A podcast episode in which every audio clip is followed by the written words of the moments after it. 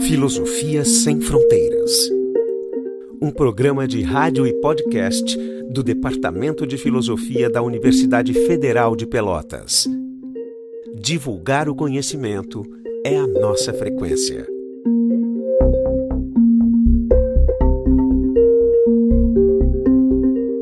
Olá a todos e todas, estamos aqui em mais uma edição do nosso programa Filosofia Sem Fronteiras e hoje nós vamos inaugurar uma nova fase, é, digamos, um espaço novo dentro da nossa programação, é que é promover a apresentação de trabalhos recentes que foram apresentados aqui na nossa academia, em especial, né, particularmente assim dentro do, do departamento de filosofia aqui na pós-graduação da filosofia da UFPEL. É, a nossa primeira convidada é aluna recém que a, é, recém terminou a sua defendeu a sua dissertação, Bruna Schneid, é, que que foi muito bem muito elogiada. Eu, inclusive, eu tive a felicidade de participar da defesa da, da Bruna e ela tem, e ela tem um, ela, ela, foi bastante ousada em pegar um, um, trabalho, um texto técnico em filosofia. Deixa eu pegar aqui para não me lembro de cabeça o título da, da sua dissertação, e se chama sobre a confiabilidade das intuições para sustentar premissas de argumentos filosóficos, ou seja, é um trabalho bastante técnico. Então, é, nós aqui ficamos muito felizes né, com essa com a boa vontade também da Bruna de, de partilhar com a gente assim o seu, seu sua pesquisa, seu, seu trabalho. E, então, gostaríamos que ela apresentasse para nós, né, nos trouxesse assim o que as motivações, como é que foi, como é que foi desenvolvido o seu trabalho, quais, quais, quais foram as principais dificuldades e, e os principais resultados que ela conseguiu obter nessa empreitada. Então, Obrigado, Bruna, tá? E fica à vontade para começar a nos explicar assim, a, o seu trabalho. Eu que agradeço vocês pelo convite. Obrigado, Miralha, Rafael, William. É muito legal estar aqui com vocês. E então acho que começando do começo, assim, né, como foi sugerido por vocês, uh, eu comecei a, na verdade, quando eu entrei na filosofia, eu já entrei querendo estudar um pouco de epistemologia. E aí eu estava fazendo uma cadeira com o professor uh, Juliano do Carmo. E ele me convidou para fazer iniciação científica com ele. E na iniciação científica a gente estudava os experimentos de pensamento e a capacidade informativa dos experimentos de pensamento. Uh, e entende-se, né, que os experimentos de pensamento eles geram intuições. E foi nisso que eu entrei no meu problema, assim, estudando uh, as, fazendo a iniciação científica com o Juliano e estudando os experimentos de pensamento que eu comecei a, a ter um interesse em encontrar textos que mostravam uh, como que então as, as intuições desenvolviam um papel na, na atividade filosófica. Uhum. Acho que uma das maiores dificuldades da pesquisa sempre é o tempo, né? Que a gente tem uma graduação que é bem corrida na filosofia, a gente faz cinco cadeiras por noite e geralmente as pessoas trabalham, eu trabalhava na época. Então, uh, essa foi uma das maiores dificuldades, assim, ter tempo para começar a desenvolver a pesquisa. Mas com o convite do Juliano depois eu consegui uma bolsa, né? E aí eu pude me dedicar mais a isso. Então a gente passou bastante tempo fazendo vários encontros assim, e o Juliano foi muito parceiro. Ele uh, nos encontrava uma vez por semana para a gente ler os textos. E a gente lia muitos textos sobre uh, os experimentos de pensamento e se tem a ideia de que as intuições elas podem ser utilizadas de duas formas na filosofia, né?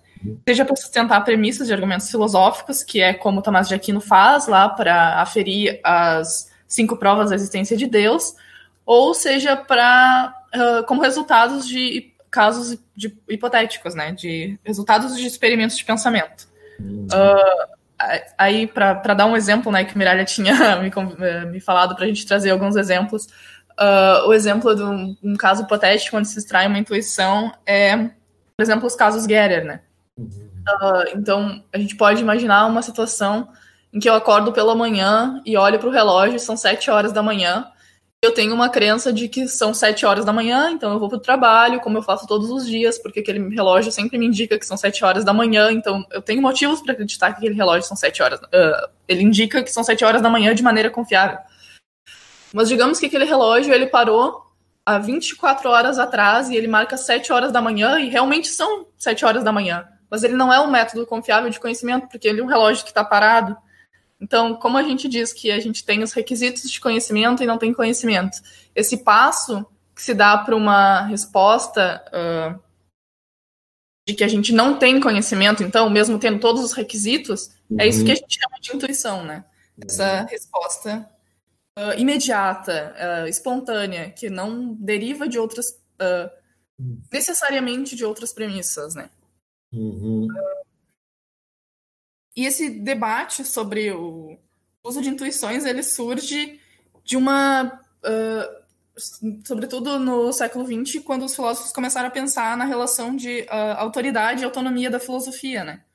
Uh, e o que dá esse caráter autônomo e autori uh, de autoridade para a filosofia, os filósofos naturalistas, principalmente, os filósofos para os filósofos debate em geral, né? Porque surge como debate naturalista. Uhum. Os uh, racionalistas, então, dizem que o que dá esse papel uh, autônomo à filosofia é justamente o papel que as intuições desempenham, porque as intuições dão caráter a priori. É um tipo de acesso ao conhecimento que a ciência não tem, né? E aí, uhum. então, os naturalistas vão dizer, não, peraí, vocês estão equivocados. As intuições, elas têm um outro papel, que não é esse a priori. E a filosofia, ela não tem esse papel autônomo e nem, nem exerce um papel de autoridade com relação às demais ciências. A filosofia, ela é, uma, ela é contínua com as demais ciências. Então, a intuição, ela tem que ser a posteriori, ela não pode ser a priori. Uhum. Então, então, esses filósofos que entendem as intuições enquanto a priori, eles vão dizer que a ontologia das intuições, ela é como um tipo de... Uh, tipo, compreensão de conceitos, é uma posse de conceitos que você aplica aos, às coisas em si. Enquanto os uhum. filósofos dizem, opa, não, peraí, as intuições elas são naturalizadas, elas são tipos naturais. Eles vão dizer que os, os fenômenos eles estão no mundo, não na gente, né? Então a gente aplica esse conhecimento a coisas que estão no mundo. Uhum. Mais, mais ou menos esse debate assim que surge uh, debate das intuições contemporâneas, né? É assim que surge o campo da, do intuicionismo contemporâneo pós-Moore. Pois então eu fico pensando porque tem essa, digamos, tem, tem esse apelo também é, histórico, né, para se pensar a, a noção de intuição, porque isso remonta até, sei lá, remonta até os gregos. Dá para dá para situar, por exemplo, em Aristóteles, quando ele vai dizer que as ciências elas se fundam no que ele, no que ele chamaria não sei se aí também eu, eu desconheço, eu desconheço no detalhe essa discussão contemporânea, né? mas eu estou tentando fazer uma aproximação aí contigo. É, mas quando ele vai dizer né, que na, na, na ciência, por exemplo, na, na física, nos, nos, axiomas que tu encontra na física, esses, esses axiomas eles aparecem para nós como, como se fossem intuições, sabe? Tu intui naquele sentido assim de que aquela verdade lá tu, é, tu reconhece de forma autônoma, né? Que ela é, ela é independente de outras verdades. Ela, digamos, e por isso que ela serviria de, de raiz assim para se explorar ou se concluir outras verdades. Tu diria que também que ainda, digamos, hoje em dia há, há alguns que mantêm também mais ou menos esse tipo de, de acepção da, da ideia de intuição, ou, ou isso tá, ou foge completamente, ou está é, é, no outro registro não é nesse registro clássico. Falar, falar, de axiomas provavelmente está dentro do debate mais uh, da filosofia da ciência, né? Que não é bem o debate epistemológico que, que os defensores de uma metafilosofia das intuições trabalham. Uhum. Eu, eu, não vejo como um problema defender os, uh, essa ideia axiomática assim, a partir de intuições um, racionalistas. Porém, parece que o, o, naturalismo ele já não teria a mesma facilidade, mas eu não sei, não sei te dizer, porque os uh, naturalistas também defendem uma perspectiva a priori, né? Aceitam uma perspectiva a priori, mas é um a priori um pouco diferenciado. É um a priori que ele é falível, então não sei exatamente como eles lidariam com a ideia de um axioma.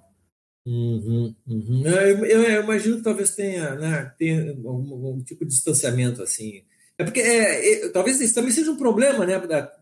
Vezes tenha aparecido uma dificuldade nos teus estudos, porque essa expressão ela tem uma certa. Ela é, ela é um pouco difusa, né? Essa ideia de intuição, porque às vezes ela serve de sinônimo assim para para insight, é, para visão mesmo, né? Por exemplo, quando a gente vai pensar a, a noção de intuição lá em Kant, é, fazendo né, um arremedo assim, que é, que é a teoria kantiana, mas a intuição é, é como sinônimo de visão, né? Aquilo que tu tem, tu tem uma apreensão geral e, e imediata, né, de, uma, de um tipo de conhecimento que não é não é mediado por nada, ele está tá isolado por si mesmo.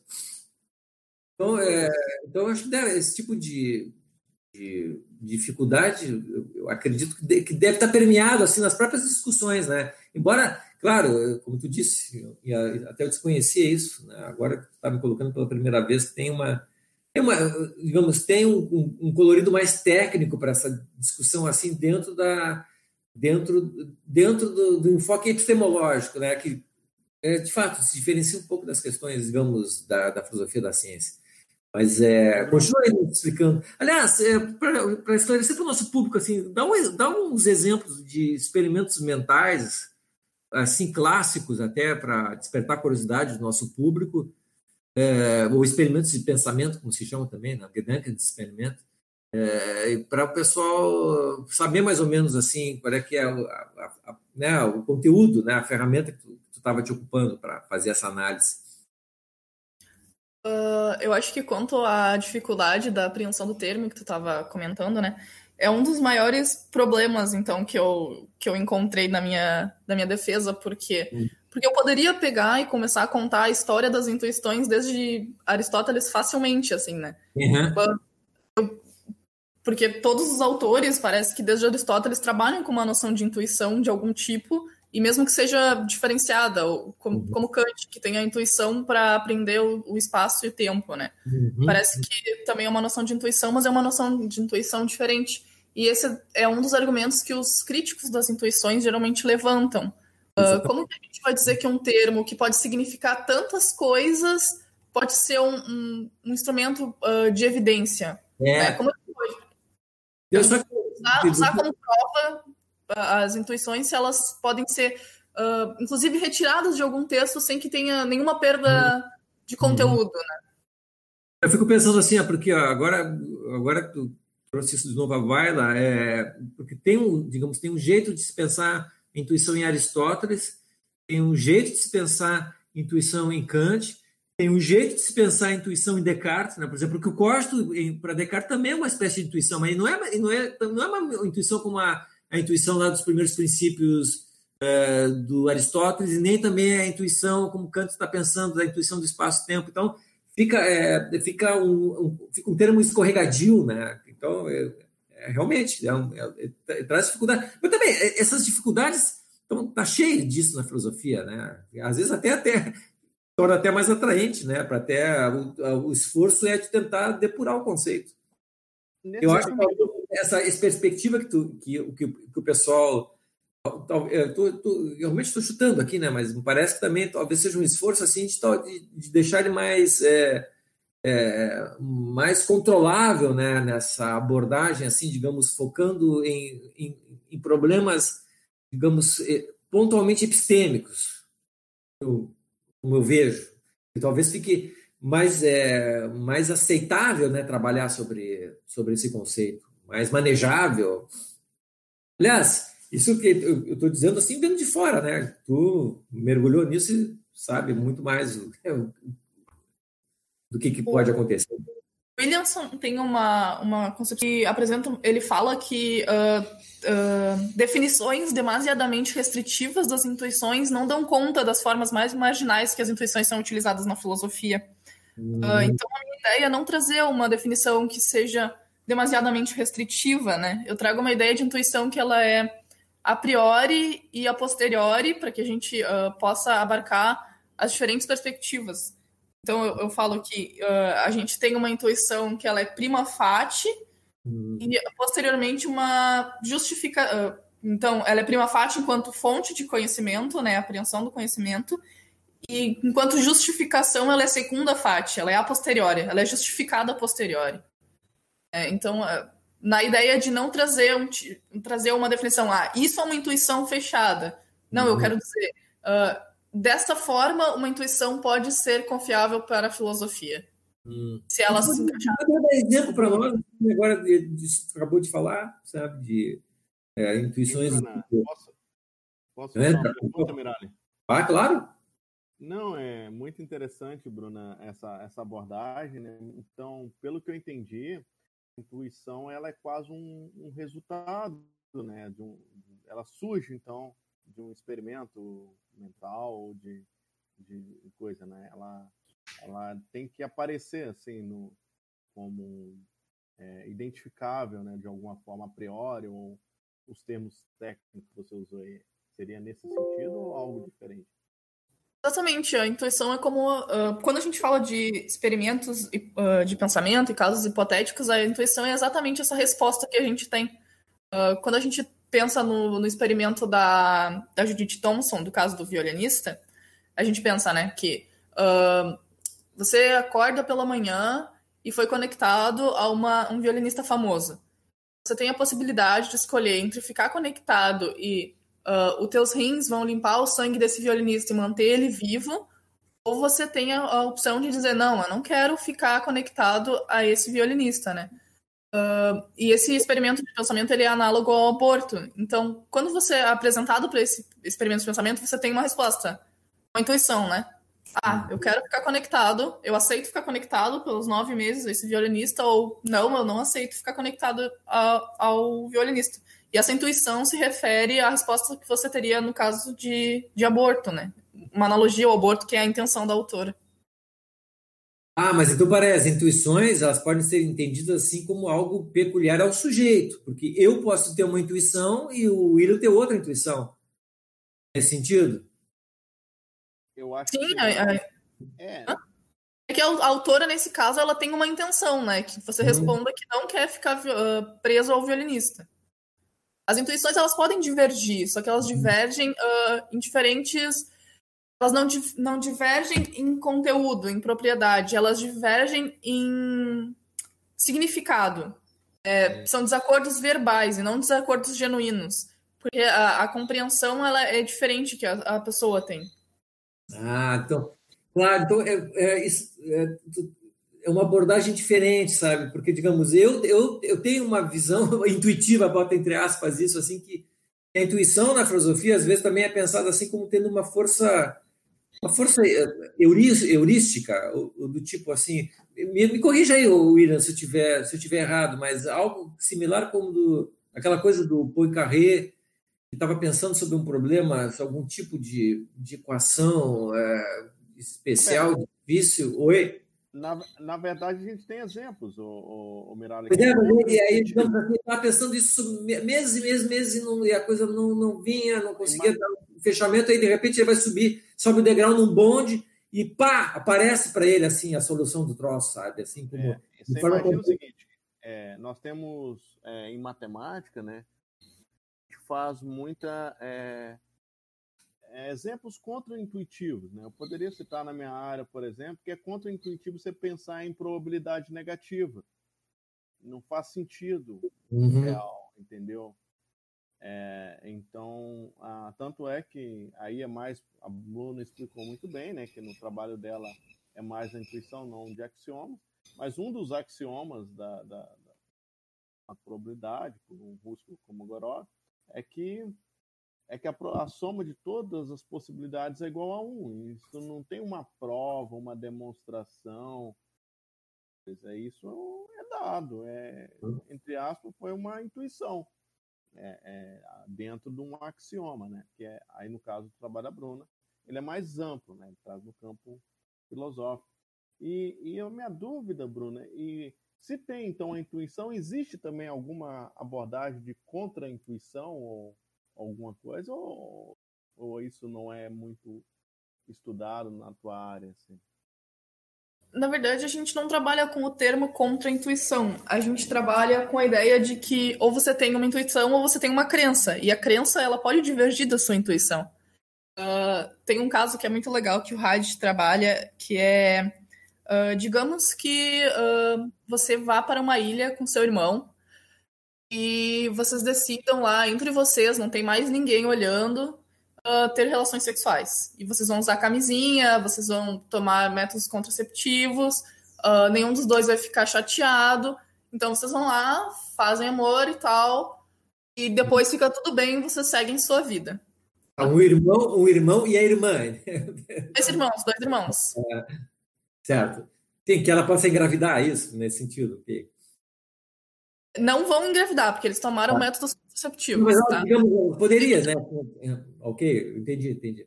Aí você tem a intuição. O incesto ele é errado, né? Então, condena o caso. Mas aí, segundo a FAT, você pensa, não, mas eles não têm nenhum motivo, a gente não tem nenhum motivo para condenar, porque eles tomaram métodos contraceptivos, nenhum dos dois foi magoado, uh, nenhuma outra pessoa foi uh, prejudicada com isso. Então, a gente não tem uma crença para justificar que essa intuição ela é uh, correta, né? Que no caso a minha intuição de que o aborto é, que o incesto é moralmente condenável, parece que não se justifica na minha crença. Hum acho que seria essa ideia de contra-intuitivo, porque parece que eu tenho uma, uma justificação contra-intuitiva, mas a, a, porque ela vai contra a intuição que eu tive, mas a, a gente não tem, não trabalha exatamente com o termo contra-intuitivo. Mas aí, nesse caso, a intuição não fica meio que sinônimo de senso comum? É, por exemplo, o senso comum nos diz que a gente né, deve evitar uh, deve evitar fazer ter sexo assim com, com gente consanguínea, né? Porque tu pensa em senso comum, porque o exemplo é um caso que uma pessoa no senso comum poderia ter uma resposta, né? Mas se tu pensa num conteúdo de filosofia, uma intuição de um professor de filosofia, ele pode ter uma intuição e uma crença de, que diverja da própria intuição, né? Hum. E aí não seria senso comum, porque é uma intuição especializada. Tá, ok. Sim, tá. Mas também é, mas, digamos, é o senso comum, o senso, digamos, é o senso comum da filosofia, tu poderia dizer, né? Digamos, aqueles os que os que adotam um certo jargão lá do, do tipo de trabalho, eles criam uma, um jeito de se pensar assim que passa a ser dominante. E aí e nesse jeito dominante nós encontramos é, a gente encontra, digamos, elementos assim que são que caracterizariam como sendo intuitivos pelo fato de que não tem é, não tem não tem suporte lógico isso. Esse negócio aparece assim entre, entre aspas espontaneamente, né? É uma, é uma verdade que é dada assim, é compartilhada espontaneamente por todos. Então, esse, é, é nesse sentido assim de senso que estou colocando. É, um, é, um, é, uma ideia compartilhada, mas que também não tem uma, não tem uma razão assim. Não, não pode, não pode, não pode justificá-la racionalmente. Ela é adotada. Pode ser? Assim? racionalmente no sentido de deliberação, né? Ele é uma resposta imediata de um grupo, porque uh, okay, então era isso, era isso que eu estava uma dúvida que eu tinha, ok? A justificação para a intuição para o Goldman, que é o autor que eu defendo, ela inclusive se dá dentro de um grupo social. Você está uhum. justificado dentro do seu grupo, né? Digamos, o seu grupo linguístico. Uhum. Se eu uso alguma palavra, agora eu não vou lembrar, uma palavra que ela tenha um significado no português Tipo, se eu uso a palavra colher, colher, tá? Colher, uhum. escrevo colher. E eu tô dentro de uma cozinha, parece que colher significa uma coisa, né? Eu falo uhum. colher, só vai entender a colher, né? Uhum. Agora, se eu tô dentro de um, uma horta, se eu falo colher, aí a pessoa vai entender outra coisa, porque é outro grupo linguístico, né? Outra. Uhum. Então, outras e... propriedades que estão em questão. Por que, por que, por que tu uh, escolheu esse autor em, em especial, assim?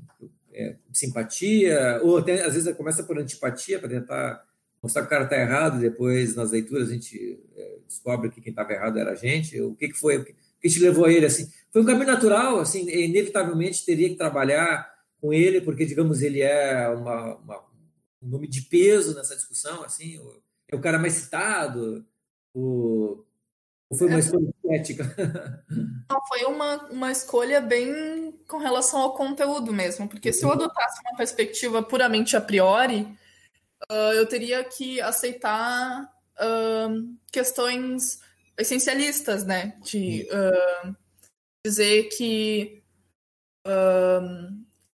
a água é, H, água é igual a H2O, é uma verdade a priori, uhum. mas não é uma verdade necessária. E quando a gente defende essa perspectiva racional, a gente ter, teria que ter uma intuição que ela é a priori e necessária, né? Então eu já tinha esse argumento que me dizia, não, peraí, parece que as intuições não são racionais.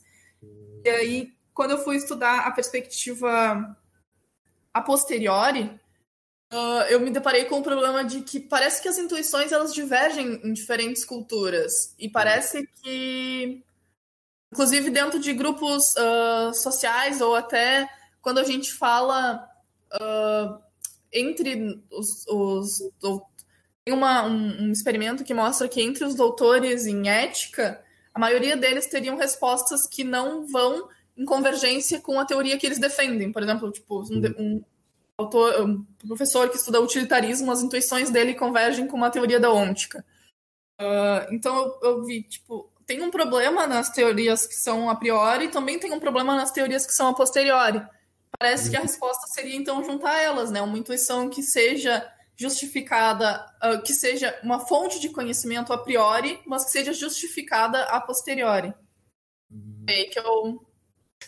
Ah, agora então me, me, ajuda, me, ajuda, a entender uma outra coisa, então, porque esse autor, é, pelo, que, pelo que tu colocou, ele é, ele, ele é, tá, digamos, dentro de uma tradição naturalista, né? Ele é um.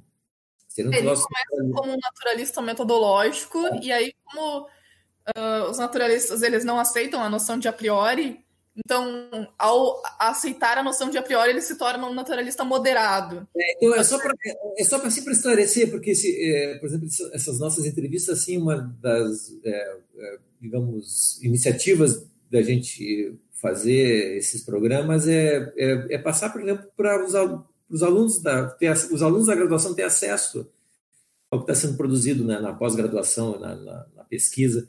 E, então, ajuda assim a gente entender de onde é que vem essa tradição. Não é, não é aquela coisa assim, digamos, não é em função do impacto que tem é, na metade do século XX, assim, da obra do Quine, de, digamos, botar em xeque, assim, as, as, as uh, perspectivas, digamos, ide, idealistas ou platônicas para a filosofia, ou, ou, digamos, aquelas concepções que ainda, digamos, são ainda de lugar comum, se as pessoas que estão fora da filosofia acham que vão pensar isso, assim, que a filosofia é aquela coisa que o cara faz numa poltrona, e agora vem uma, tem uma nova linhagem, assim, que vai dizer que a, a, filosofia, no fundo, também ela, tá, ela, tá, ela, é, ela é devedora, assim, da, que se, do que se pode obter do, do mundo concreto, empírico, né? Então, do, daí o naturalismo. Eu estaria correto em dizer que é, o teu autor ele vem assim dessa, dessa clivagem que acontece mais ou menos assim no, no século XX? Então, Sim. Não, o Goldman ele vem da, da, da perspectiva do. A, a, teoria naturalista do Goldman vem da, da perspectiva de Quine também. Sim, uh, sim. Dessa, dessa ideia, mas o Quine ele traz uma ideia de eliminar a, a analisticidade, né? Então, uhum. uh, você acaba com o a priori e então surgem os naturalistas metodológicos, né, que entendem que a filosofia ela deve se utilizar de métodos científicos para obter verdades filosóficas, né? Uhum. E o, Gold, o Goldman ele já vem de uma perspectiva mais moderada dessa, dessa teoria porque ele fala que a filosofia ela não deve utilizar métodos científicos. Ela pode utilizar métodos científicos, mas não que ela deve utilizar. Uhum. Então, digamos assim, não, não, é, não, é, tão radical quanto o Quine, né? Não é tão radical quanto o Quine. Essa, esse, a filosofia, ela tem uma continuidade com a uhum. ciência, mas não uma ruptura total com o método analítico, né? Uhum. Uhum. Digamos, é, é, um, é, um, é um Quine mais mitigado, assim. É um naturalista mitigado, moderado, é, aguado. Ou seja, digamos, não é, não é ou, ou daria para dizer que não é um empirista radical também, né? Também acho que serviria. Não, com certeza não, porque ele aceita uma noção de, de a priori, né? Uhum. Ele aceita um conhecimento que seja válido em, dentro de uma cultura. Mas não é ele que tem um verbete na Stanford sobre naturalismo, na filosofia, eu acho que é feito por ele, né? Ele é um, ele é um cara, ele é um, digamos, é uma celebridade, assim, em termos acadêmicos e tudo mais. Né? Ele é uma figura de, de bastante respeito. Acho que, inclusive, o, ver, o verbete dele na, na Stanford, quem tiver curiosidade, assim, ele é, o que eu me lembro, assim, ele é meio enciclopédico, ele faz todas aquelas, essas nuances, assim, distinções sobre a, a ideia de como é que pode ser pensado o naturalismo, etc, etc e tal. Não, de fato, é um cara.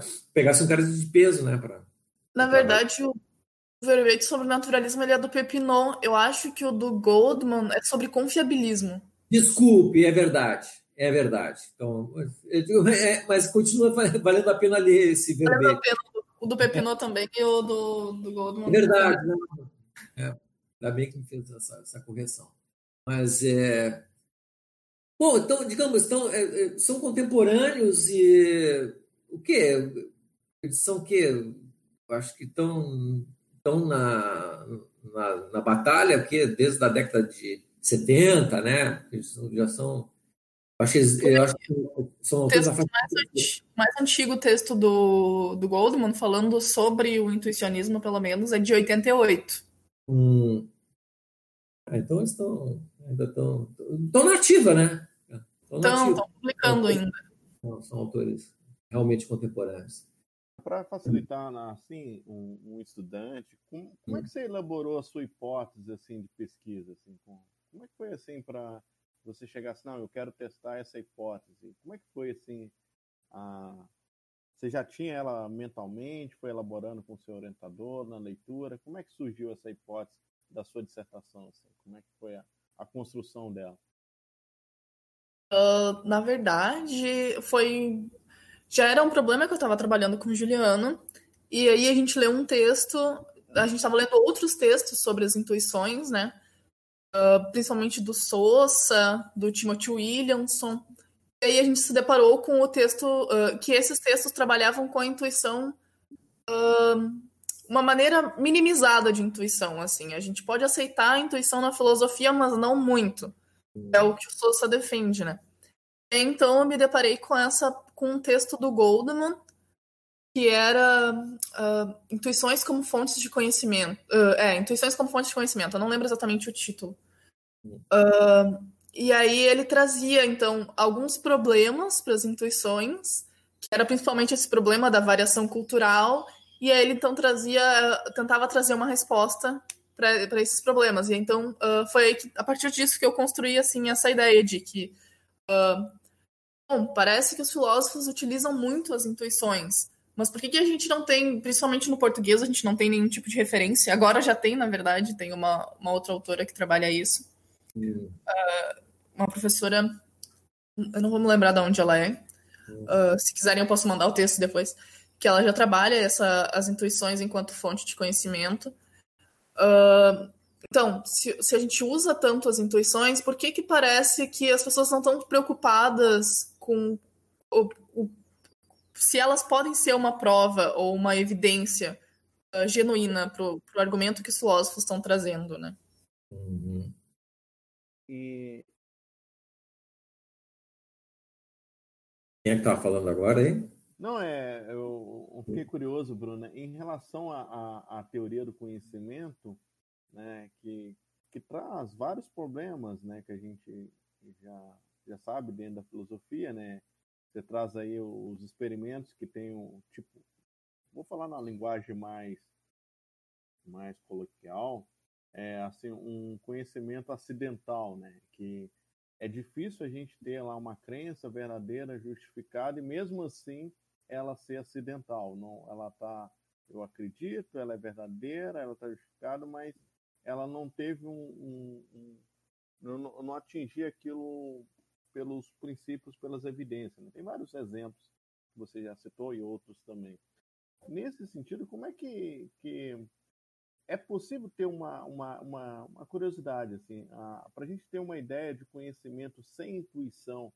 Seria possível a intuição ela é muito importante para a gente clarificar mais como é que está a, a ideia mesmo né, de epistemologia né, da, da, da, dentro da filosofia. Como é que fica, ou se eu falei alguma coisa que não é bem assim? Uh, não, faz todo sentido. Uh, as, existem uh, dois tipos de fontes de conhecimento, né? Que são as fontes básicas, que são a, que é a intuição, a, uh, a introspecção, a memória, e tem as fontes que são. Uh, na verdade, são cinco, mas eu não vou me lembrar todas. É a introspecção, a intuição, a memória, a percepção direta eu não vou me lembrar outra. E os conhecimentos que são derivados, que aí vem entra o testemunho. Então, uh, a intuição ela é uma, uma das fontes de conhecimento, né? Existem diversas outras fontes de conhecimento. Hum. Mas isso, é, é, digamos assim, há controvérsias, né? Alguns vão dizer que não é fonte de conhecimento. Alguns São... autores dizem que as intuições elas não deveriam entrar nesse campo porque é, os filósofos são intuições sem muitos critérios quanto ao seu uso. Uhum. É, eu acho que é aí que aí, deve, daí que surge a tensão, né, nessa discussão, imagino. Também daí. Mas eu tinha, é, eu tinha uma outra coisa para colocar, assim, para tentar ver se eu conseguia entender. Não sei se. Porque me parece também nessa questão dos experimentos, é, usou como é, é, suporte assim de investigação, né, o base de investigação, assim essa a questão da do uso das intuições nos experimentos de pensamento e que é, é e que é, e, eventualmente as intuições elas estão digamos elas são elas, são, elas, parecem isso para mim que não ficou claro isso assim às vezes parece que elas aparecem como uma chave, né, que tu, tu extrai uma, uma intuição da, desse experimento e, e por, por, outras vezes parece que tu tem é, que o experimento ele ele se contrapõe ao que ao que se entende como sendo uma, uma intuição de senso de senso comum, tá?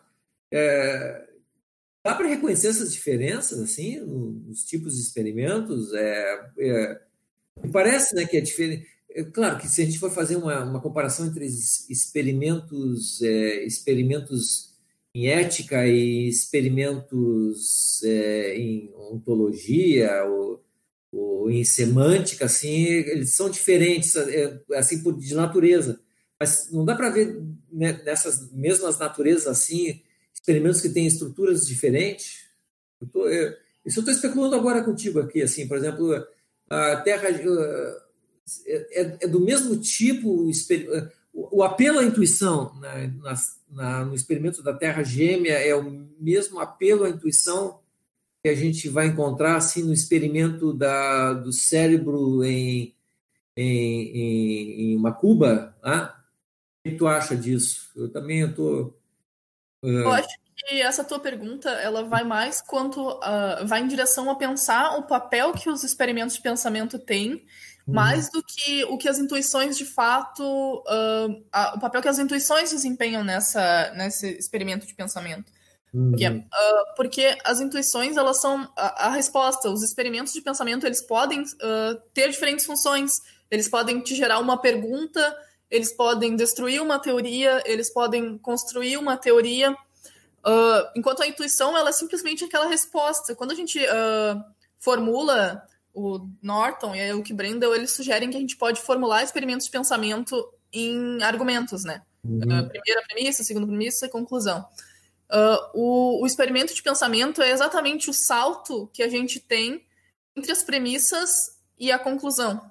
Uhum. É, é aquela resposta que a gente tem, né? Mas uh, nem todos os experimentos de pensamento eles podem ser uh, formulados em argumentos. Os experimentos da, da ética, por exemplo, eles não podem ser argumentos, porque eles não trazem uh, uma resposta, né? Eles geralmente te perguntam: o que você é, faria nesse caso?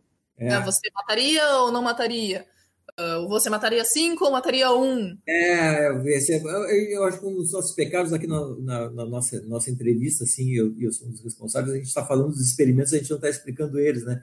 Esse do bonde, para quem não conhece, é tem é, digamos, tem um. Explica para nós aí, Bruna. Explica, senão eu vou ficar, eu vou levar muito mais tempo para explicar do que tu explicaria, explicaria o... ele. experimento do bonde, eu acho que ele é da Filipa Fucci, né? Isso. Ah, é o experimento da Filipa Fucci, uh, experimento uh, utilitarista, né? Para uhum. uma defesa, para uma contra-argumentação do utilitarismo. E ela pergunta: se você está em um bonde, aí uh, você tem, digamos que o, o motorista ele morre ou tem um ataque cardíaco e não tem como fazer nada ali, o motorista do, do, do bonde. E aí você tem a opção de seguir em frente e matar cinco pessoas ou girar uma alavanca que vai te levar a matar apenas uma pessoa. O que você faria nesse caso? Você mataria cinco pessoas ou mataria uma pessoa, né?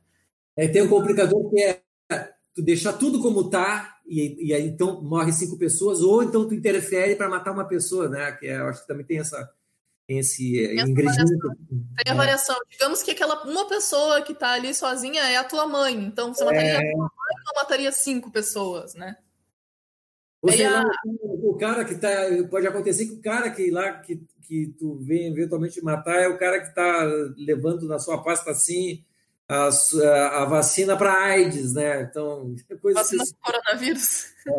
É, é, então esse. Mas é, é, mas é verdade, né? É, eu, esse, esse é um tipo de experimento que traz, que traz perguntas. Será que todos os experimentos em ética são assim? Agora, uma pergunta lateral, né? todos os experimentos em ética, eles sempre terminam em perguntas, eu acho que até era bom dar uma investigação. Assim, eu não sei te dizer, mas os que eu vi até agora são. Sim, né? Parece que sim. Por exemplo, aquele do, do violinista também, tu continua ou não continua.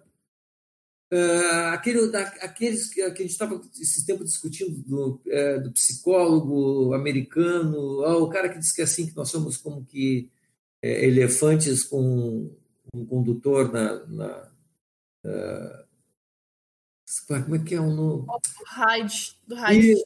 Ele tem experimentos que também são desse tipo, assim, que acabam, acabam, em, acabam em perguntas, né? Eu acho também perguntas do tipo. É, é assim, é, tu, tu achar de. Ou então é uma pergunta que bota em xeque assim a tuas, os teus preconceitos, oposições, oposições morais.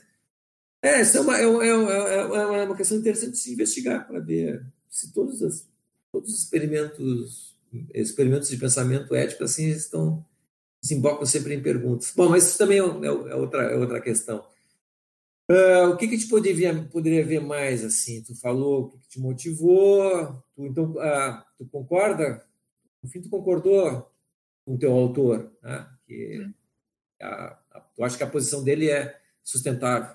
É, é, nesse sentido, assim, porque tu, ao examinar, ele, ele teve que se confrontar com críticas, foram feitas, colocadas críticas, e tu acha que as críticas levantadas não foram, não foram suficientes, assim, para demover? Acho que ele dá da noção de evidência, da intuição, uh, sem cair numa teoria que exclua a diversidade cultural. Ele consegue uh, dizer, bom, essas intuições aqui, elas podem ser consideradas verdadeiras ou falsas, uh, sem que eu precise dizer que lá na no El Salvador as pessoas não podem fazer aborto. Eu posso dizer, então, aqui o aborto é moralmente aceitável, mas lá não.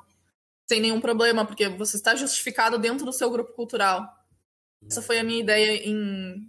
Esse é o motivo principal por eu ter aceitado a teoria desse autor. Assim. Parece que você mantém uma noção de conhecimento uh, forte sem que precise uh, negar outros tipos de conhecimento. Mas é, agora eu não vou resistir à provocação, mas isso não, não, não acaba caindo numa espécie de relativismo, então? Esse...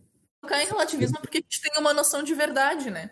Hum. Esse, esse, desacordo que ele traz é porque a gente tem uh, noções diferentes das propriedades. Uh, a gente tem. Uh... Ah, então, peraí, então o que está me dizendo, é, ele, isso leva a uma espécie de relatividade, mas não de relativismo, né? Porque o relativismo é Aí serve Ele leva uma pluralidade de, de conhecimentos. Ah, tá. Então, digamos, é, é mais afeito a uma ideia de relatividade do que de relativismo. A, a crítica, quando é para ser uma crítica, é, é, dizer que é relativista, né? Que pode ser, pode ser dentro mesmo dentro da mesma perspectiva pode ser verdadeiro ou falso, que vai dar na mesma, mas não é o caso, né? Naquele contexto, naquelas circunstâncias, sobre aquelas Aquelas condições, então, dá para dizer que serve como base. Nem outras circunstâncias, vai ser outras bases. Ok, acho que... E ele aponta que o desacordo ele não é genuíno, porque quando uh, eu falo aqui que o aborto ele é moralmente permissível, eu, Bruna, falo, eu estou considerando determinadas premissas. Uhum. Quando a minha mãe fala que o aborto ele é moralmente condenável, ela está considerando outras premissas. O desacordo ele não é genuíno, porque a gente não está considerando a mesma coisa. Uhum. É, isso, é, isso, é muito comum, né, Bruna, na, na, na, filosofia, né, que os pontos de partida divergentes chegam a conclusões divergentes. Né? Gente. E, e pelo que você está falando aí, teria que compartilhar uma, um, alguma coisa em comum pelas intuições? Ou, ou não é isso que eu... Ah, para ser As intuições, elas são... Elas são... Uh, enquanto fonte de conhecimento, ela é uma apreensão do próprio sujeito, né? Enquanto fonte. Mas para justificar, a gente justifica ela a posteriori. Então, a gente justifica ela dentro dos conceitos do nosso grupo, que são compartilhados, né? É, então, dentro daquilo que já foi mais comum, né? Acordado, vamos pensar assim. Dentro é. é quase, eu não sei, é que senso comum não é a palavra, assim, mas é quase como o, o acordo é. que a gente tem em grupo, assim. É quase a... É que são palavras com muito conteúdo, para dizer tão levianamente. O Rawls tem uma expressão para isso. Aqui, aqui no também, o, que também traz isso, né, da linguagem é, a impossibilidade da linguagem privada, alguma coisa assim, né? Que... Não, Wittgenstein, Wittgenstein que fala. Não, mas o Kripke também tem um livro que ele. Mas é, ah, é verdade, é verdade, falando sobre Wittgenstein também. Não, mas é que, é que ele, ele me lembrou agora que, que, na verdade, ele tem que ter um, um, um grupo social para para dizer, né, o que entre aspas a gente colocaria no senso comum, tem que passar no crivo de outras pessoas, vamos pensar assim. Para...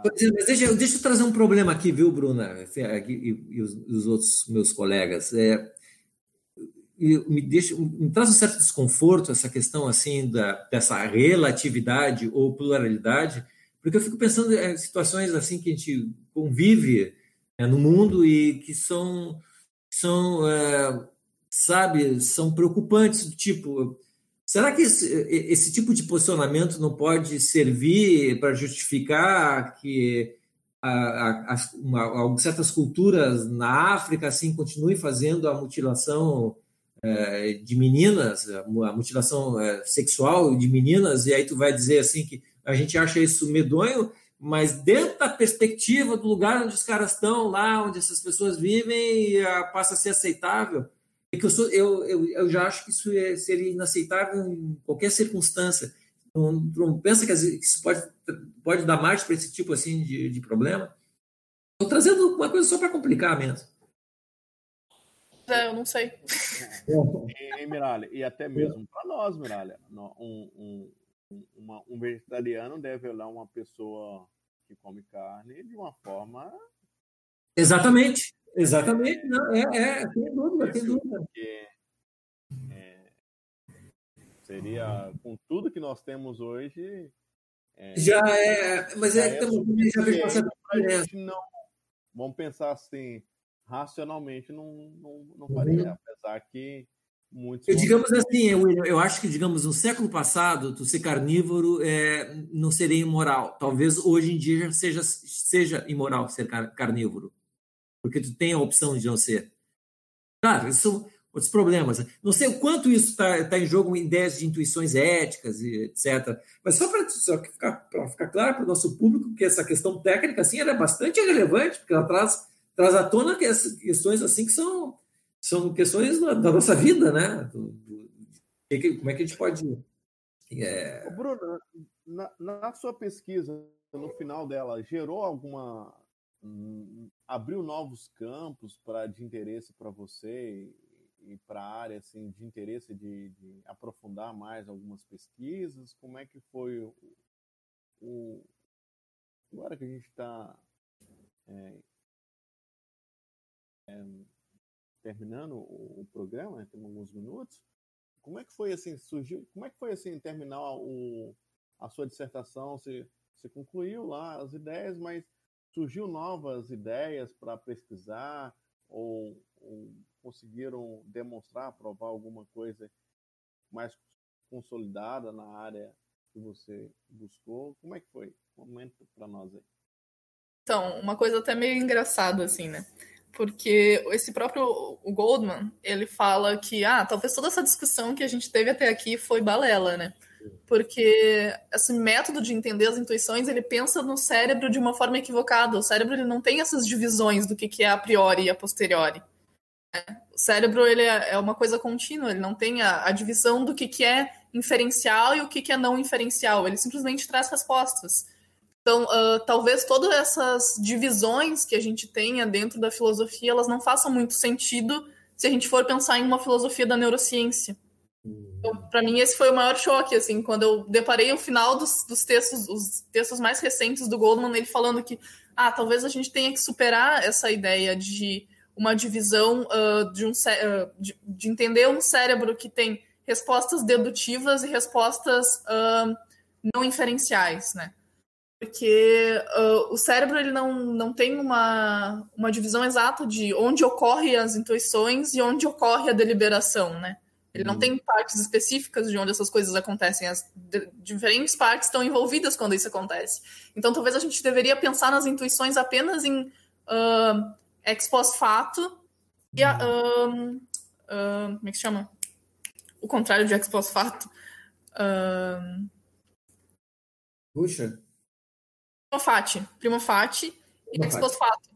A gente fala que uh, tem uma resposta mais rápida e uma resposta mais devagar, mas não pode determinar exatamente se ela é uh, não inferencial ou inferencial, porque o cérebro funciona de uma maneira muito mais rápida que a gente pode pensar, que a gente consegue compreender, né? Uma coisa que foi importante ter no teu depoimento, Bruna, eu, algo que eu não sabia, eu, e acho isso é uma coisa prática assim que é, acho que é importante a gente frisar, e fez toda a diferença para ti, né? Para tu poder se dedicar mais ao, ao teu trabalho, assim, o fato de ter tido a oportunidade de conseguir uma bolsa. Eu acho que foi uma das coisas mais importantes, assim, se não fosse a bolsa com o Juliano e apoio que ele me deu, assim, de pegar meus textos e fazer eu refazer, escrever de novo, perceber que minhas conclusões talvez não estavam sendo extraídas das premissas, Uh, foi uma coisa muito importante na minha formação, assim, e o que fez eu decidir entrar no mestrado. Acho que se eu não tivesse me deparado com o Juliano naquele momento, assim, eu não teria continuado, assim, na, na vida acadêmica. De, digamos assim, que se não tivesse essa bolsa de iniciação, assim, provavelmente a gente não estava te entrevistando agora. É bem possível, assim, eu não sei se eu teria tido o mesmo interesse em continuar na filosofia, sabe? É, não, eu, às vezes pode até ter o interesse, mas não tem o tempo, né? Sim. É, fica né, é, é, vedado, né? perde, perde a oportunidade. O tempo que a gente para para ler um texto em casa, ele, ele, é muito importante, assim, você precisa estar com a, com a, cabeça tranquila e pegar um cafezinho. Agora, se tu tá, tu tá trabalhando, tu vai ler um texto no teu tempo de intervalo, sabe? Não, não é... Não tem como uma cabeça aguentar isso. Trabalhar muito, tá cansado, né? Para finalizar, Bruno, assim, também da minha parte, assim, é, se a Bruna pudesse voltar atrás e dar um recado para ela mesma, assim, no mestrado, quais são os recados que daria positivos e ah, ou faria a mesma coisa para você ter um desenvolvimento? Assim, o que, que, que você acha que você poderia? Você está indo agora para uma nova etapa, né, no, no, doutorado. Eu acho que isso é, é interessante. Mas se você tivesse que pudesse comunicar com você mesmo no passado, que, que recado que você daria? Que serve também para outros estudantes aí que pretendem fazer a pós-graduação ou iniciar pesquisa, iniciação científica, né? Quais são os recados que você daria, assim? Acho que eu diria para eu não me estressar tanto e conversar com os meus colegas, assim. Às vezes trocar textos com os colegas, debater os textos que tu escreveu com teus colegas, te ajuda muito a, a, repensar e ler os textos de pessoas que estão no mesmo nível que tu, assim, faz tu, tu ver onde tu erra. Isso eu posso testemunhar, porque eu vi, assim, a diferença que fez, inclusive, quem teve essa iniciativa lá no nosso, nosso departamento? Evandro, professor Evandro. O professor Evandro, sabe, que é, sugeriu para os colegas, né, passar um texto uns para os outros e fazer observações, críticas, ah, eu notei assim que teve um avanço na qualidade da produção formidável. Acho que isso é essa coisa, esse movimento coletivo sim tá, tá, tá é, muito elogiável mesmo. Tu nota nos outros erros que tu também tá cometendo, sabe? E às vezes coisas de, eu acho que eu aprendi com os meus colegas como que de fato eram as normas da BNT, sabe? Ah, é, exatamente. Ah, isso é, isso é muito legal, isso tem que ser incentivado. Eu achei eu realmente eu vi, eu, eu vi a diferença. Inclusive, até esqueci de comentar isso com o Evandro. Próxima vez que eu mandar uma mensagem para ele, eu vou falar. Isso aí foi, foi uma. Tu vê, uma ideia simples, né? É que eu, eu acho que tem um pouco. E, e também é, isso é, digamos, é, neutraliza um pouco um espírito que às vezes eu, eu noto, pelo menos eu senti isso assim, no meu tempo na pós-graduação, que é, se cria um ambiente meio egoísta, assim, sabe? Que cada um fica na sua, ou fica com medo assim de dividir as suas ideias, porque vai ser, vão roubar a ideia que teve, etc. e tal. Isso é uma bobagem, né? Tem que ter um, acho, tem, tem que ter um espírito mais cooperativo mesmo. E aí, aí todo mundo sai lucrando, entendeu? Isso eu, eu, eu, eu, como eu repetindo, no meu tempo assim era muito solitário, né? O trabalho na filosofia, muito cada um por si. E eu acho que esse, essa mentalidade espero que tenha que, que isso venha a vingar, que pegue, né? Não só no nosso departamento assim, mas que sirva de exemplo assim até para outros cursos. Achei muito legal isso, o resultado disso. Mas então é isso, Bruna, só, só tenho a te agradecer, eu acho que foi super informativo esse teu, nosso encontro, tu esclareceu bastante o que, que é, como é que foi teu trabalho, o que, que tu conseguiu atingir, e, e assim, esperamos que tu tenha toda a sorte agora, né, que a competência nós já sabemos, para dar andamento ao teu, ao teu trabalho. Eu agradeço de coração a tua, tua presença. Eu que agradeço o convite de vocês. Obrigada, Miralha, William, Rafael. Este foi mais um Filosofia Sem Fronteiras, um programa de rádio e podcast do Departamento de Filosofia da Universidade Federal de Pelotas. Coordenação de Carlos Alberto Miraglia. Apresentação: Carlos Alberto Miraglia, Flávia Carvalho Chagas, Natália Nazário, Rafael Martins e William Silva Barros. Música Ricardo Severo. Locução Rubens Caribé. Filosofia sem fronteiras. Divulgar o conhecimento é a nossa frequência.